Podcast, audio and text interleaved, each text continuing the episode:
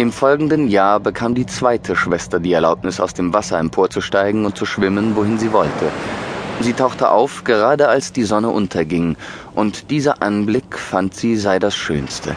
Der ganze Himmel habe wie Gold ausgesehen, sagte sie, und die Wolken, ja deren Schönheit konnte sie nicht genug beschreiben.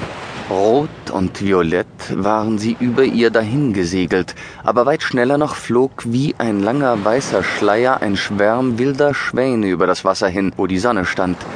Sie schwamm ihr entgegen, aber die Sonne sank und der Rosenschimmer auf der Meeresfläche und den Wolken erlosch. Im Jahr darauf kam die dritte Schwester nach oben. Sie war die vorwitzigste von allen, darum schwamm sie einen breiten Fluss aufwärts, der in das Meer mündete. Herrliche grüne Hügel mit Weinranken erblickte sie, Schlösser und Burgen guckten aus prächtigen Wäldern hervor, sie hörte, wie alle Vögel sangen, und die Sonne schien so warm, dass sie oft unter das Wasser tauchen musste, um ihr brennendes Gesicht zu kühlen.